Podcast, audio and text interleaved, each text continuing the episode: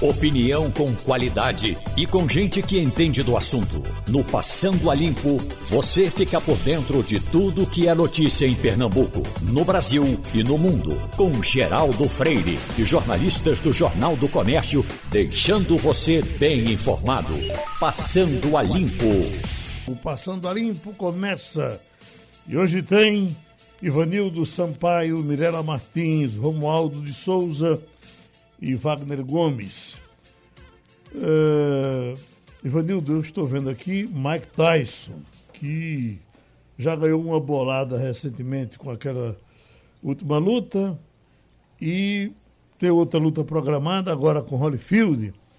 Vale lembrar aquela mordida na orelha de Holyfield nos tempos que Mike Tyson era Mike Tyson, mas o que chama a atenção é que o pessoal de Holyfield está dizendo que talvez não queira a luta porque ele rejeitou, o, o Tyson rejeitou no primeiro contato 25 milhões de dólares para lutar.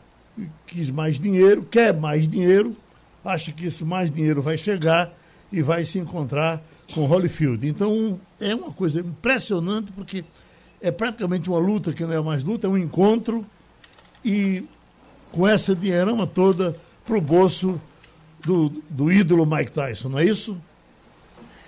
Bom dia, Geraldo. Bom dia, ouvintes. Bom dia, companheiro de bancada. Geraldo, é, nos Estados Unidos, essas bolsas milionárias ou bilionárias, elas também pagam imposto de renda altíssimo. Você lembre que Cassius Clay, o velho nosso Muhammad Ali, é, preferia lutar fora dos Estados Unidos por conta do imposto de renda. Eu não sei se desses 25 milhões, 30 milhões de dólares que estão sendo propostos para Mike Tyson, ele teria que deixar 75%, 80% para o imposto de renda e por isso ele não quer? Ou ele não quer porque ele está com medo de enfrentar um adversário que não é fácil? Uhum. É, não, ele parece que ele é que está desafiando, ele diz que quer muito a luta e acha que Holyfield, até por ser um homem religioso, vai aceitar. E certamente vai cair uma lama forte também no bolso de Holyfield. Depois, já não estão mais lutando, depois da carreira. É, hoje está com 54 anos o Mike Tyson. Acho que o Holyfield é mais velho, não é, Vanildo? Acho que dois anos mais 58. velho. 58. Só? Pensei que era bem mais. Você se interessa? Eu pensei que era mais, mais.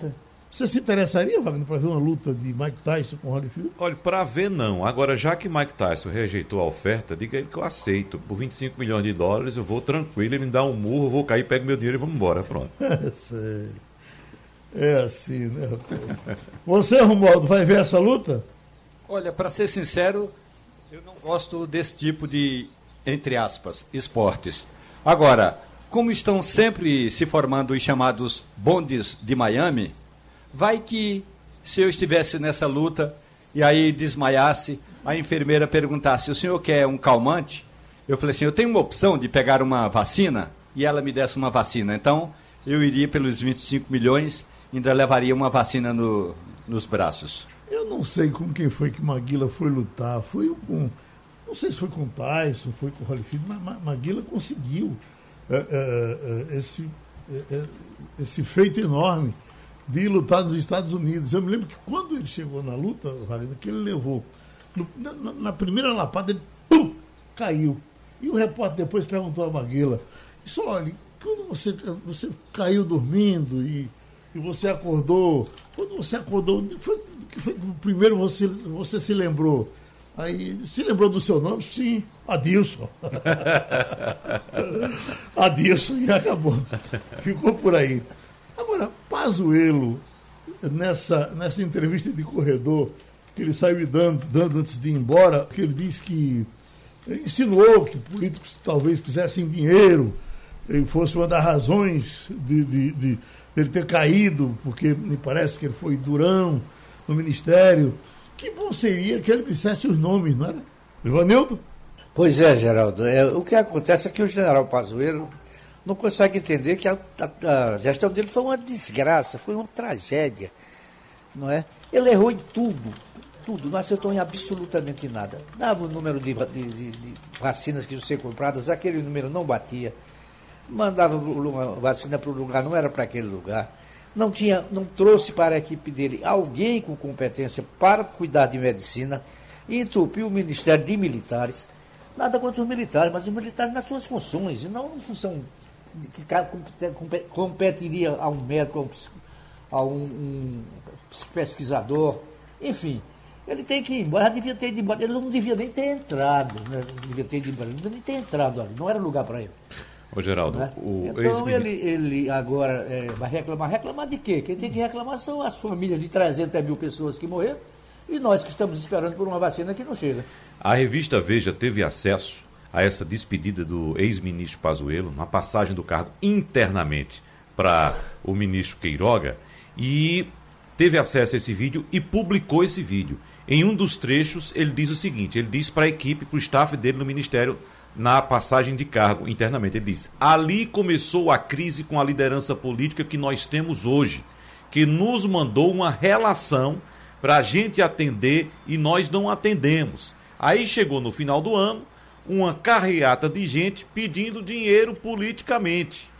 Né? Ele passou a afirmar que seguiu critérios técnicos para a distribuição desse dinheiro. Então, ele disse o seguinte: foi outra porrada, porque todos queriam um pichulé no final do ano. Foi o que disse Pazuello, se dirigindo, inclusive, ao médico Marcelo Queiroga. Então, ele vai ter que se explicar ele vai ter que informar quem é essa liderança política uhum. que foi lá no ministério, né, buscar recursos, buscar dinheiro. E segundo ele, havia muita movimentação de gente querendo liberar medicamentos e, evidentemente, recursos também. Então, quais eram esses medicamentos?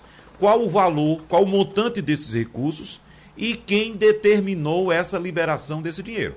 Então, o ministro Pazuello falou muito, mas não citou nomes falou nas entrelinhas, mas deixou bem claro. Me parece que foi um recado. Uhum. Eu sei de muita coisa. Ô, Geraldo, e se por acaso Geraldo, eu for. Ele deveria ter denunciado isso na época e não agora, né? Sim, exatamente, exatamente. Porque é o seguinte, ele está sendo investigado também. E a promessa, a demora, inclusive, da troca de cargo foi porque o governo estava procurando um lugar para que ele ficasse no governo com o foro privilegiado. E até agora ele não tem esse foro privilegiado. Então acho que ele deu um recado aqui para dizer o seguinte: eu sei de muita coisa e se eu não for protegido, eu vou entregar todo mundo. E já mandaram esse processo para a justiça, né, Romualdo? A investigação deve começar daqui a pouco, né? Pois é, Geraldo, estava o Supremo Tribunal Federal, quando ele, assim que o Diário Oficial da União publicou a exoneração do general Eduardo Pazuello, automaticamente é, um oficial de justiça, ainda que virtual, encaminha o processo para a primeira instância aqui em Brasília e o processo contra o general Eduardo Pazuello já está nessa primeira instância. Aí, ao chegar à primeira instância, ele vai ser protocolado, vai receber o um nome, vão sortear o juiz se o presidente Jair Bolsonaro cumprir o que prometeu a Pazuello e der a ele um cargo no Palácio do Planalto, não é, Geraldo? Aí o general Eduardo Pazuello vai ter um foro privilegiado, que não necessariamente será o foro de ministro de Estado, pode ser até um foro de assessor especial, e aí é, pode ser o Superior Tribunal de Justiça, aí o processo vai ser movimentado novamente. Agora um detalhe, o general Eduardo Pazuello mora aqui em Brasília, no quartel do Comando Geral é, do Exército.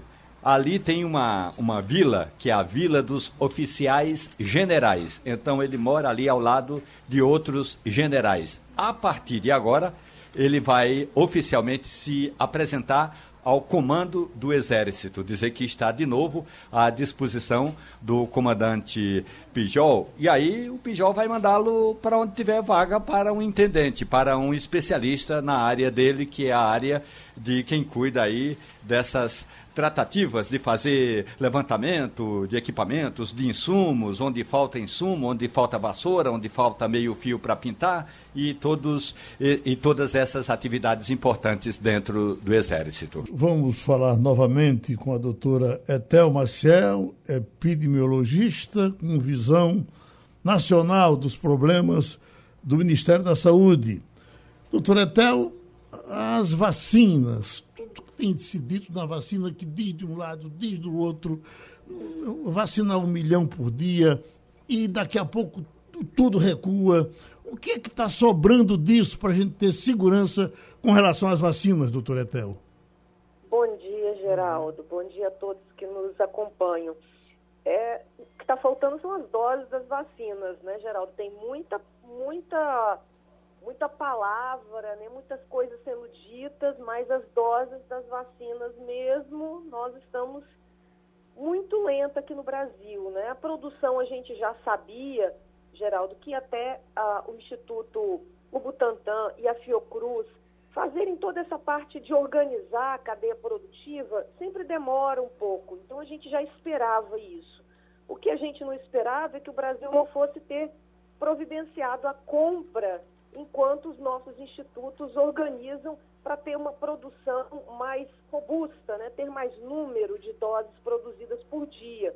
Então estamos agora nesse momento difícil, com poucas doses, cada hora o Ministério refaz esse cronograma, né, deixando os, os estados com muita insegurança sobre o que realmente vai acontecer. Mirela Martins. Bom dia, doutora Tel. É, a vacinação aqui no Recife está bem avançada em relação a outras capitais.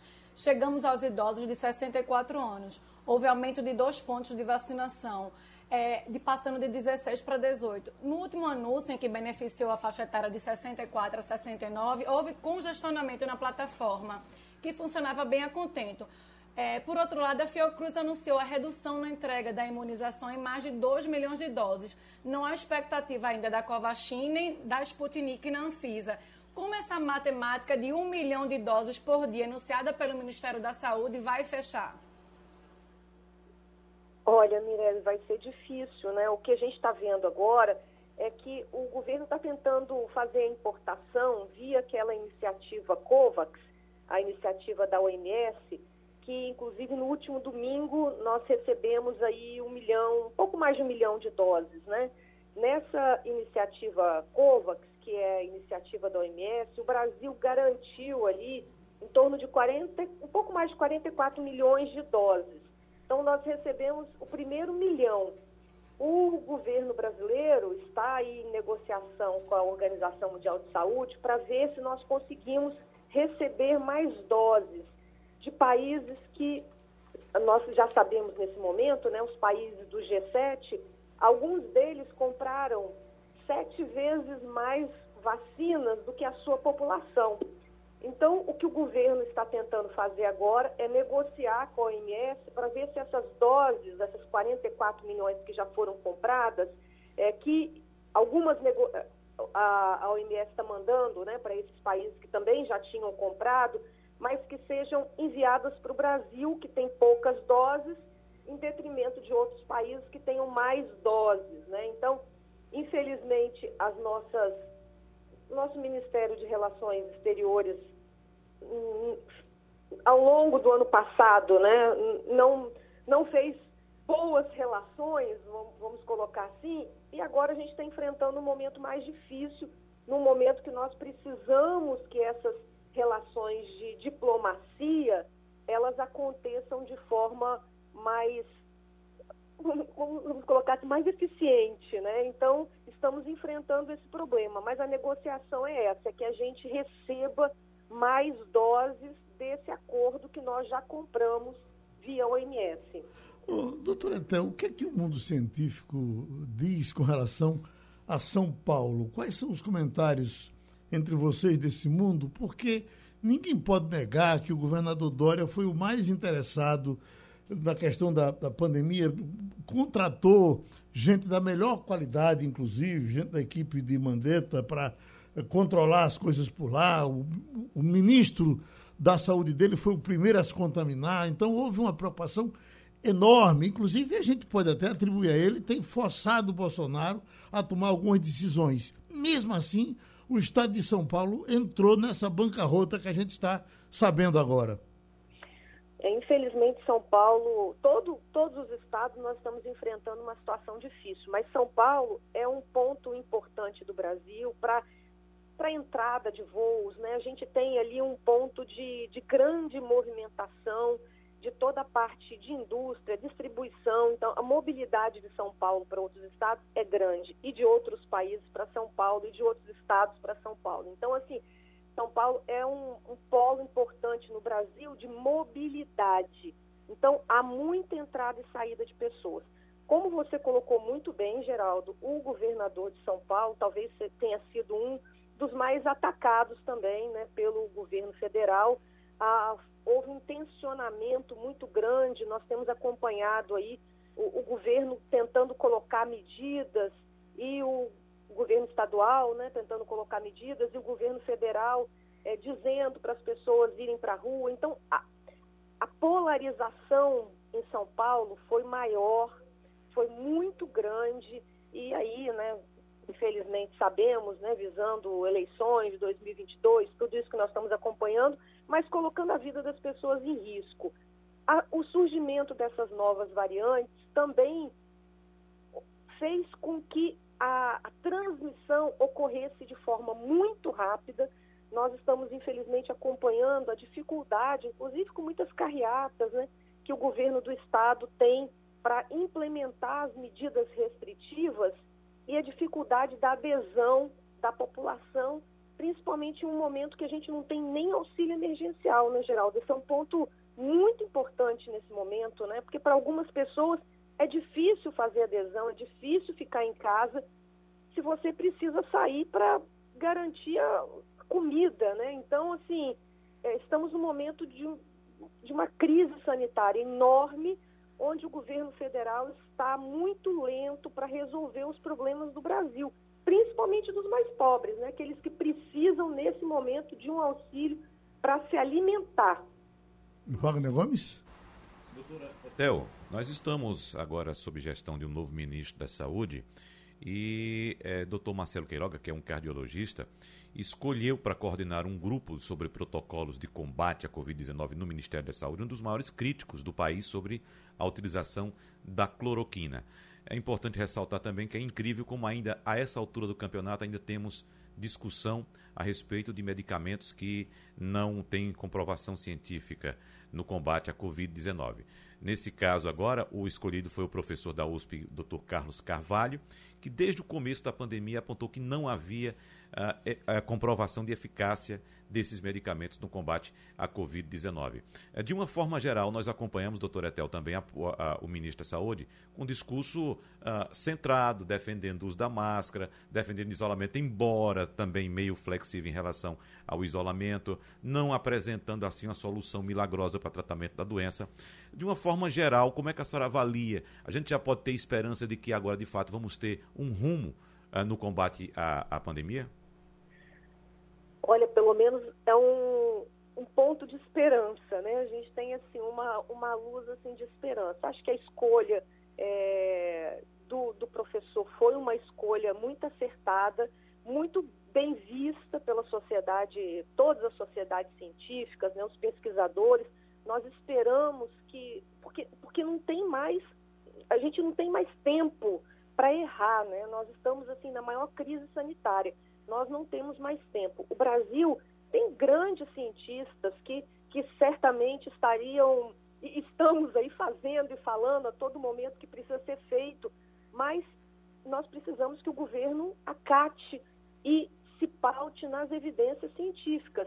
Nós, nesse momento, não é que nós não temos evidências desse, da, desses medicamentos, não. Nós já temos evidência de que eles não funcionam. A cloroquina e a hidroxicloroquina, nós já temos certeza que eles não funcionam para a Covid-19.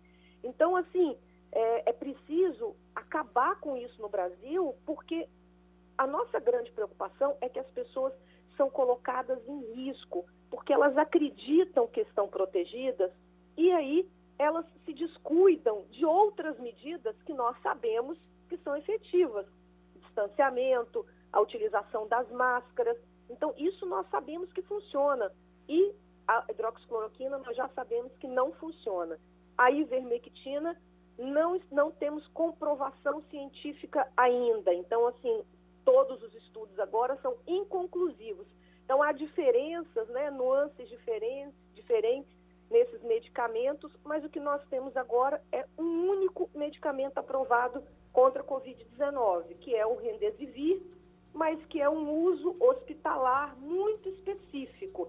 Então, não temos tratamento precoce. Romualdo de Souza. Doutor Etel, muito bom dia para a senhora. Bom Ontem, dia. na entrevista coletiva, o novo ministro da Saúde disse que vai criar uma secretaria especial de enfrentamento da pandemia. Claro que vai ser uma secretaria temporária. A senhora entende que é de fato necessária a criação dessa secretaria, uma vez que as medidas que estão sendo tomadas pelo doutor Marcelo Queiroga, de certa forma, já nos leva a acreditar que vai haver um trabalho em conjunto? Eu não, acho assim, não precisaríamos de ter uma secretaria, mas eu penso que o ministro quer sinalizar de que ele, ele está fazendo algo concreto, né? Mas termos uma comissão nacional, desde o início, a gente tem falado muito sobre isso, porque é muito importante. A maioria, eu vou dizer assim, todos os países desenvolvidos instituíram uma comissão nacional é, científica para pensar é, estratégias, o que fazer, olhar os dados, analisar, ver o que, o, que, o que é preciso ser feito. E, mais importante que tudo, é preciso que o governo federal se una aos governos estaduais para que nós, e municipais, né, para que nós tenhamos ações que sejam efetivas e unificadas. O que não pode é um ficar falando uma coisa e o outro ficar falando outra, porque a população fica confusa, né? E a população não consegue aderir às medidas é, instituídas por estados e municípios se ficarmos nessa briga e nessa confusão que até agora estivemos é, afundados, né? Bom, doutora Etel, nós sabemos que a senhora tem uma entrevista nacional também para conceder daqui a pouco. A gente agradece os seus cuidados, o seu esforço para participar com a gente agora e a gente se encontra certamente noutras ocasiões. Muito obrigado. Falamos com a doutora Etel Maciel e já estamos com o cientista político Adriano Oliveira. Puxa vida.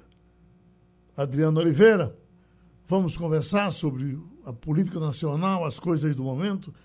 Professor Adriano Oliveira, uh, já tem gente dizendo que Rodrigo Pacheco uh, seria o primeiro-ministro já a partir de hoje. Enfim, teria sido criada nessa reunião um grupo para governar Bolsonaro. Que Agamenon já dizia, professor Adriano, que ninguém governa governador.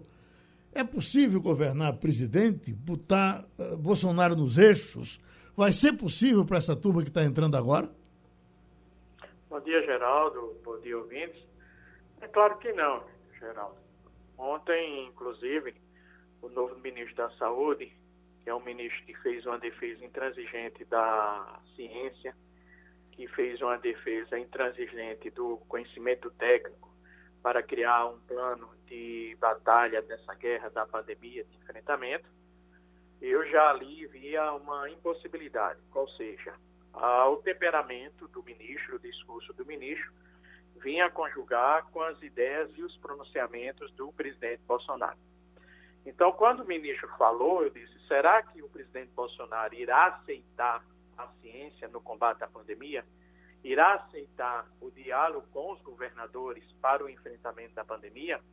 Veja que o ministro da Saúde, por várias vezes, frisou que irá ter uma secretaria para coordenar e enfrentar a Covid-19. E essa secretaria, obviamente, precisará ter um diálogo com os governadores. Ele foi questionado a respeito do lockdown. O ministro não respondeu objetivamente, mas disse que as regiões têm as suas peculiaridades e que isso vai ser conversado entre os governadores. Só que antes disso, Geraldo, tem uma reunião com presidente do Senado, Rodrigo Pacheco, o deputado federal, presidente da Câmara dos Deputados, Arthur Lira, membros do STF, membros do alguns governadores do estado. Aí tem duas questões fundamentais. Primeiro, em vez do presidente Bolsonaro fazer um pronunciamento ontem, ou seja, na quarta noite, para anunciar as decisões da reunião, ele se antecipou e fez na terça. Após ontem, o presidente da Câmara dos Deputados, Arthur Lira, disse a frase mais emblemática dessa crise política gerada pelo presidente Bolsonaro em virtude da Covid-19. Qual foi a frase? Tudo tem limite. Então, essa frase, Geraldo, ela resume uma questão fundamental. O presidente Bolsonaro ele está emparedado. Ele está emparedado porque precisará demitir o ministro das Relações Exteriores, inclusive já foi solicitado por diversos parlamentares, O presidente está emparedado pelos governadores, porque de modo responsável os governadores estão defendendo o isolamento social. O presidente Bolsonaro está emparedado pelo Congresso Nacional, porque o Rodrigo Pacheco já convocou a União e já defendeu a ciência, e vários deputados do Centrão estão dizendo que o Congresso Nacional, particularmente a, Câmara dos Deputados, não pode sofrer o desgaste da ausência de um eficiente combate à pandemia. E por incrível que pareça, Geraldo, o que foi que nós ouvimos ontem na despedida do general Pazuello? Uma acusação dizendo claramente que caiu porque não se via determinados interesses. Então, veja que o presidente Bolsonaro, infelizmente, está no turbilhão. Eu até pensei, logo após a entrevista do futuro ministro da Saúde, do, do atual ministro da Saúde, que tudo ia melhorar. Mas para melhorar, geral, o presidente Bolsonaro tem que ceder. Ele não pode fazer uma reunião com membros do STF, membros do Congresso e convocar só governadores amigos. Ele tem que convocar todos os governadores. Ele tem que convocar os representantes das entidades dos prefeitos. São eles, prefeitos e governadores, que estão recebendo a pressão por falta de oxigênio, por falta de remédios, por falta de vacina, por falta do auxílio emergencial. Então, por que ele não abre esse diálogo? A conclusão que eu chego, Geraldo, é que o presidente Bolsonaro ele não faz isso propositadamente, não. Eu discordo quem o classifica como genocida, quem o classifica como uma pessoa que não está nem aí para a população brasileira. Ele faz porque ele não é forjado à política. Ele não é forjado ao diálogo, à negociação, ao respeito, ao, ao contraditório. O presidente Bolsonaro não é forjado a isso. Por isso ele tem essa incapacidade de governar e por isso que, infelizmente, ontem chegamos a 300 mil mortos. Aí você me pergunta, você está responsabilizando o presidente pelas 300 mil mortes? Não. Mas se o presidente tivesse um discurso favorável à ciência, diálogo com os governadores e respeite às vítimas, talvez nós não tivéssemos chegado a essa situação. Professor Adriano Oliveira, essa condução errática do presidente Jair Bolsonaro à crise, como o senhor já citou, inclusive, uh, uh, levou o presidente da Câmara, você citou exatamente esse, esse, episódio do presidente da Câmara, Arthur Lira, a subir o tom nas cobranças. E foi um tom muito forte ontem, muito direto, mais direto do que aquele só se citasse o nome dele, Jair Bolsonaro, né? Agora, me parece que o cerco é maior é, me parece bem, bem, bem, com, bem completo o cerco ao presidente Jair Bolsonaro, professor Adriano. Porque o senhor sabe, o senhor comentou, inclusive, já no setor econômico, uma, houve uma cobrança explícita também por meio de uma carta. Então, empresários, banqueiros e economistas cobraram medidas concretas de enfrentamento à pandemia. E também é, a, até a pesquisa, né, o Datafolha divulgado recentemente, aponta que 54% dos brasileiros reprovam a gestão de Bolsonaro na crise sanitária. Para que esse remédio apontado ontem pelo presidente da Câmara, Arthur Lira, seja dado, professor Adriano, no entendimento do senhor, o que é que falta? Qual o último pedestal do presidente Jair Bolsonaro? Olha, Wagner, é, de fato, nesse momento, um processo de impeachment contra o presidente Bolsonaro é muito, será muito ruim para a economia brasileira, para a sociedade brasileira, para as instituições. Primeiro, em virtude dessa grave crise sanitária. Em segundo, a grave crise econômica. Portanto, eu não torço pelo impeachment do presidente. Eu torço que ele termine o seu mandato e torço por algo mais importante, que ele recue. Que ele faça hoje um pronunciamento da TV, que ele ligue, por exemplo, para o governador Paulo Câmara e apoie o governador Paulo Câmara nas suas acertadas decisões aqui no estado de Pernambuco. Ele abre um diálogo com o governador João Dória de São Paulo, governadores que têm feito um esforço tremendo no enfrentamento à pandemia, que ele abra o diálogo. Apenas isso, é isso que o Brasil precisa. Bolsonaro, o presidente Bolsonaro não pode governar para 14% dos eleitores que ficam militando nas redes sociais incentivando a morte, incentivando a falta de solidariedade. Nós temos que governar o Brasil como uma nação, como um país que tem pessoas sofrendo, que tem pessoas perdendo seus familiares, que tem pessoas perdendo empregos, que tem pessoas sem renda. É isso que o presidente Bolsonaro precisa fazer. Aí, claro, nós temos que colocar duas questões fundamentais, que você foi muito feliz, como sempre. Nós tivemos o efeito Lula, o presidente Bolsonaro teve que recuar, usou máscara, passou a defender a vacinação. E tivemos agora, tardiamente, a carta do PIB brasileiro, onde nessa carta ele defende, o PIB brasileiro defende reformas, defende a vacinação e declara implicitamente apoio aos governadores, inclusive partindo do princípio de que, se for necessário, lockdown será feito. Então, o presidente da República ele está pressionado. Eu, particularmente, volto a repetir, não torço pelo impeachment. É o pior cenário. Vamos ter turbulência, vamos ter manifestações, vamos ter conflitos. Não é o melhor cenário. O melhor cenário é que alguém chegue para o presidente, os militares. O presidente Arthur Lira já deu o seu recado. O presidente do, é, do Senado, Rodrigo Pacheco, já deu o seu recado. É que o presidente reconheça os 300 mil mortos, reconheça a falência da nossa economia, a incapacidade fiscal Estado garantir um auxílio emergencial até o próximo ano, e é necessário, e ceda. E ceda no sentido de que qual o problema de defender isolamento pelo período? Qual o problema de defender e buscar meios em outros países para garantir uma vacinação satisfatória?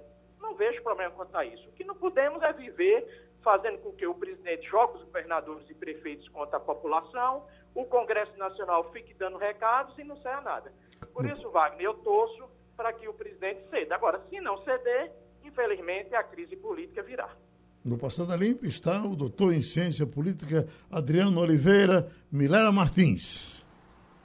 Bom dia, Adriano. Um prazer falar com você novamente. O que o gesto do presidente Bolsonaro, passando a interlocução dos governadores para o presidente do Senado, Rodrigo Pacheco, pode refletir em 2022?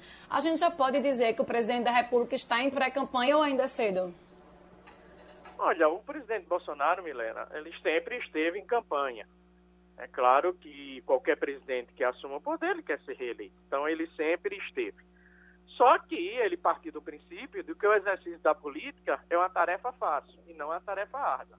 Ou seja, ele abandonou os governadores, ele abandonou o diálogo com o Congresso Nacional. Aos poucos ele foi cedendo para o Congresso, só que agora, diante da crise, o Centrão particularmente reagiu. Disse, não é bem assim, você tem que fazer alguma coisa. Qualquer previsão, Mirella, para as eleições de 2022 ela é uma previsão muito arriscada neste momento. É claro que nós podemos construir cenários, mas ela é arriscada principalmente por quê? Por exemplo, o Supremo Tribunal Federal ainda vai tomar uma decisão definitiva em relação à participação do ex-presidente Lula na eleição. Segundo lugar, ninguém sabe se o ex-presidente Lula vai ser candidato na eleição também. Terceiro lugar, eu não desprezaria de modo algum um candidato de centro vir a disputar com o PT o segundo turno. Isso vai depender muito de como o presidente Bolsonaro chegará no ano que virá. Ou seja, vai depender de como ele irá conduzir a partir de agora a pandemia. E quarto, há um ponto importante que para mim isso é o ponto mais sério, que é os efeitos da pandemia na economia e no eleitorado. Nós não sabemos o que a população brasileira que desejará em 2022. É muito otimismo da minha parte dizer simplesmente o seguinte: olha, as vacinas vão chegar, Bolsonaro vai dizer que, a, que ele fez a vacinação e a popularidade do presidente aumenta. É um cenário possível, mas também podemos trazer cenários mais pessimistas, ou seja, chegarmos a um 500 mil mortes, chegarmos a manifestações contrárias ao presidente, termos um caos social com invasão a supermercados. Então, a situação hoje é de plena incerteza. Por isso que o Centrão, vou, e aí eu digo, louvando o Centrão, graças a Deus, na política brasileira existe o Centrão, existe um Rodrigo Pacheco, existe um Arthur Lira, está enxergando que esse caos social e caos político e econômico pode existir e está novamente chamando o presidente para o diálogo. Então, falar em eleição 2022 nesse instante, Mirella, é muita precipitação. Ivanildo Sampaio. Bom dia, Adriano. Bom dia, é, O discurso do deputado Arthur Lira foi certamente o mais duro já pronunciado no Congresso contra o presidente da República. Ele não citou nome, mas está lá escrito. Eu pergunto a você, o presidente é, Bolsonaro ainda poderia contar com o apoio do Centrão ou você acha que isso acabou?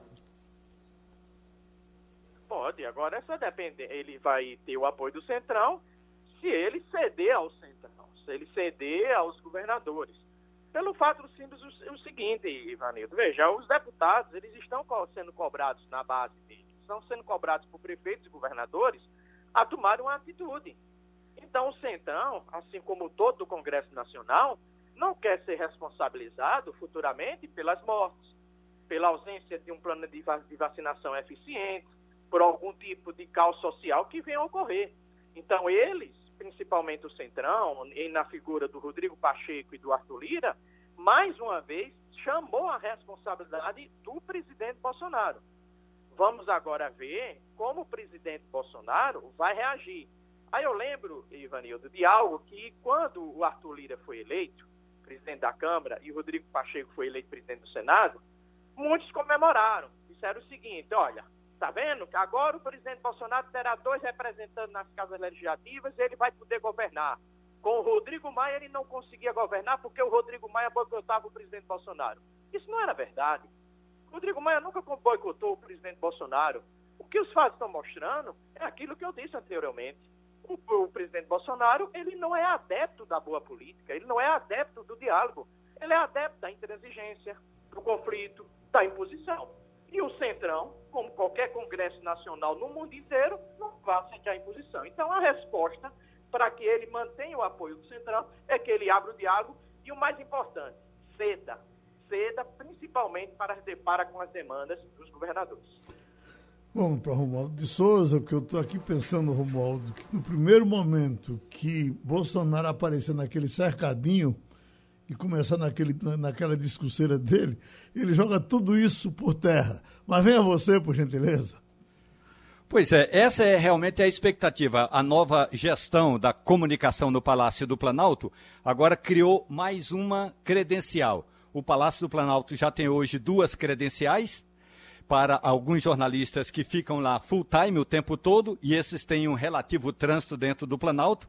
Tem um segundo grupo de jornalistas que não podem passar dali do hall de entrada, e tem uma terceira credencial, eh, que são aqueles jornalistas que vão a porta do Palácio da Alvorada, onde fica o cercadinho. Então, a gente já está sentindo que o clima está um tanto quanto mais cerceado. Agora, professor, muito bom dia para o senhor. Olhe, professor, o Centrão é feito um motorista de táxi, é feito um motorista de aplicativo. O senhor pega um táxi, aí na sua casa e aí o senhor vai até a universidade. Quando chega na, na porta da universidade, o motorista de táxi faz: Professor Adriano, bom dia, aqui está o seu destino. E entrega o senhor lá. O Centrão vai entregar ao presidente Jair Bolsonaro aquilo que prometeu. Se houver algum problema no percurso ou depois que o senhor chegar na universidade, o Centrão vai abandoná-lo, professor. Então, o presidente Jair Bolsonaro, que tem dificuldade de fazer autocrítica, se ele não fizer uma autocrítica depois do, da mensagem que foi passada ontem pelo presidente da Câmara, Arthur Lira, aliás, coisa que faltou em Rodrigo Maia, Rodrigo Maia, em vez de distribuir notas de repúdio, se, se, se tivesse feito um discurso duro, como fez ontem Arthur Lira, Bolsonaro já teria tomado o jeito. Mas aí eu tenho uma pergunta. Fala-se na reforma política, na necessária, no necessário fim da reeleição. Não valeria, claro, para Jair Bolsonaro, mas não está na hora também de nós começarmos a pensar em enterrar essa história de reeleição no executivo, professor? Olha, Romualdo, eu concordo inteiramente com você. O Centrão ele faz política e faz a boa política se ele está lá exigindo para fazer parte de uma base do governo, ele faz suas exigências. Ninguém participa de um governo sem fazer exigências, sem negociar e conversar. Então, eu não condeno o Centrão e concordo com o seu raciocínio. O recado do presidente Arthur Lira foi o recado do motorista do táxi. Olha, você quer ir para a universidade, mas chegar ali no Cordeiro, você continua fazer algum escândalo, você desce do carro. Foi isso que o presidente Arthur Lira disse. E o que o presidente Arthur Lira está na expectativa é de que o presidente Bolsonaro ceda, não faça aquilo que Geraldo Freire colocou muito bem. Chegue no cercadinho hoje e critique os governadores, e venha defender a cloroquina, e venha criticar os ministros da saúde. Que ele ceda, ele tem que ceder. Esse é o ponto fundamental. Quanto à sua segunda pergunta, Romualdo, eu não sou contrário à reeleição. Eu parto do princípio de que qualquer eleitor ele tem o direito de manter um bom governo, manter um governo. Aí vem aquele raciocínio, ah, mas quando você ganha, você já pensa na outra eleição. Isso é legítimo. Além de ser legítimo, eu vejo que isso é um incentivo de você fazer um bom primeiro governo e talvez um bom segundo governo, porque você pretende eleger o sucessor. Há também um outro argumento. No momento em que eu não tiver a reeleição, eu vou preparar para manter meu grupo político no poder. Então também eu vou ter um incentivo de fazer um bom governo. Só que o incentivo, na minha ótica, é muito maior se eu permanecer no governo como o ator ativo, o presidente da República. Então, não vejo necessidade de debater a reeleição, até porque, Romaldo, também, veja, nós estamos precisando agora discutir reforma tributária, nós estamos precisando discutir o tema eterno da reforma administrativa. O presidente Arthur Lira colocou em discussão nessa semana a possibilidade de desconto tributário para os hospitais, para que os hospitais particulares ajudem de modo eficaz no combate à pandemia.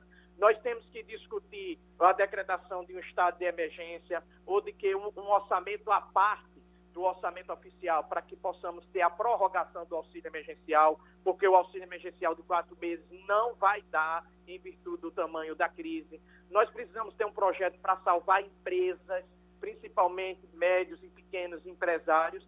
Então, as obrigações do Congresso são múltiplas, são várias.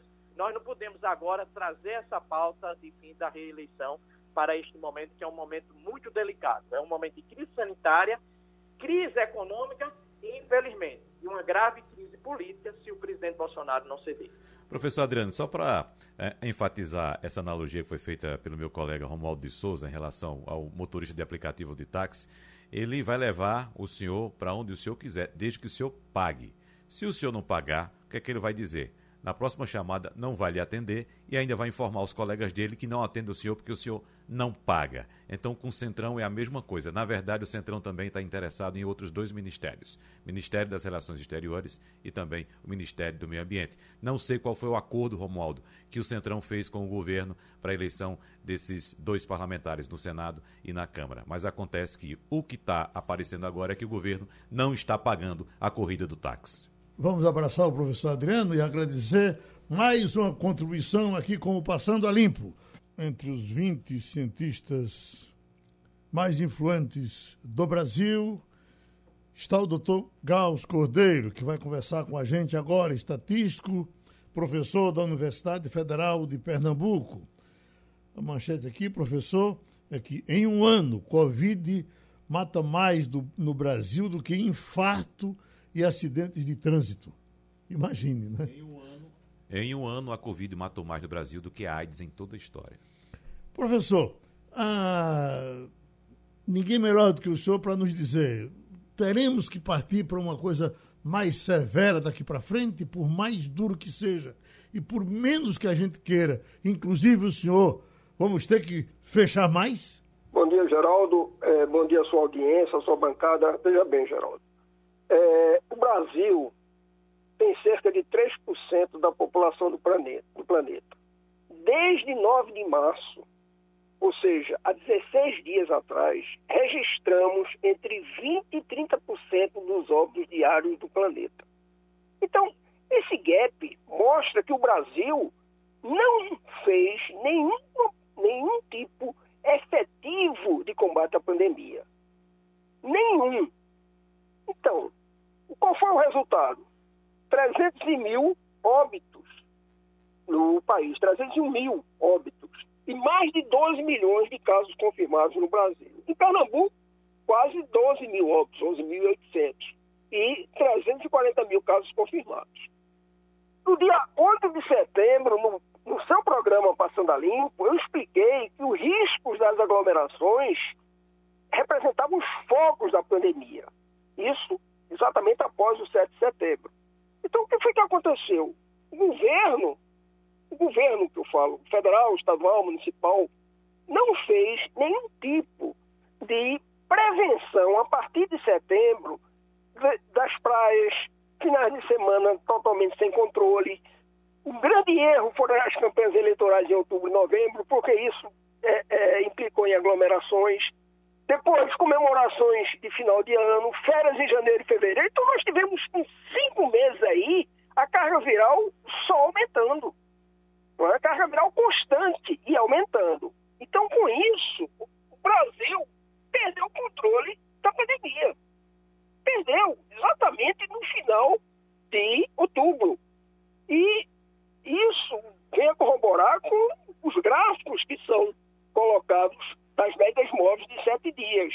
Quer dizer, calculam os valores da série é, durante a semana epidemiológica e divide por 7. Então, essa é a média móvel, e aí você reduz a variância. As médias móveis de, de sete dias de casos confirmados e de óbitos em Pernambuco, elas começaram a crescer linearmente a partir da primeira semana de novembro. Só que a média móvel de óbitos, ela passou a ter um crescimento mais rápido, que nós chamamos na terminologia estatística de quadrático, a partir da primeira semana de março deste ano. O mesmo aconteceu no Brasil, um crescimento linear dos casos e de óbitos, só que a partir da segunda semana de novembro, e a evolução de óbitos passou a ser exponencial, quer dizer, muito mais rápido do que o quadrático.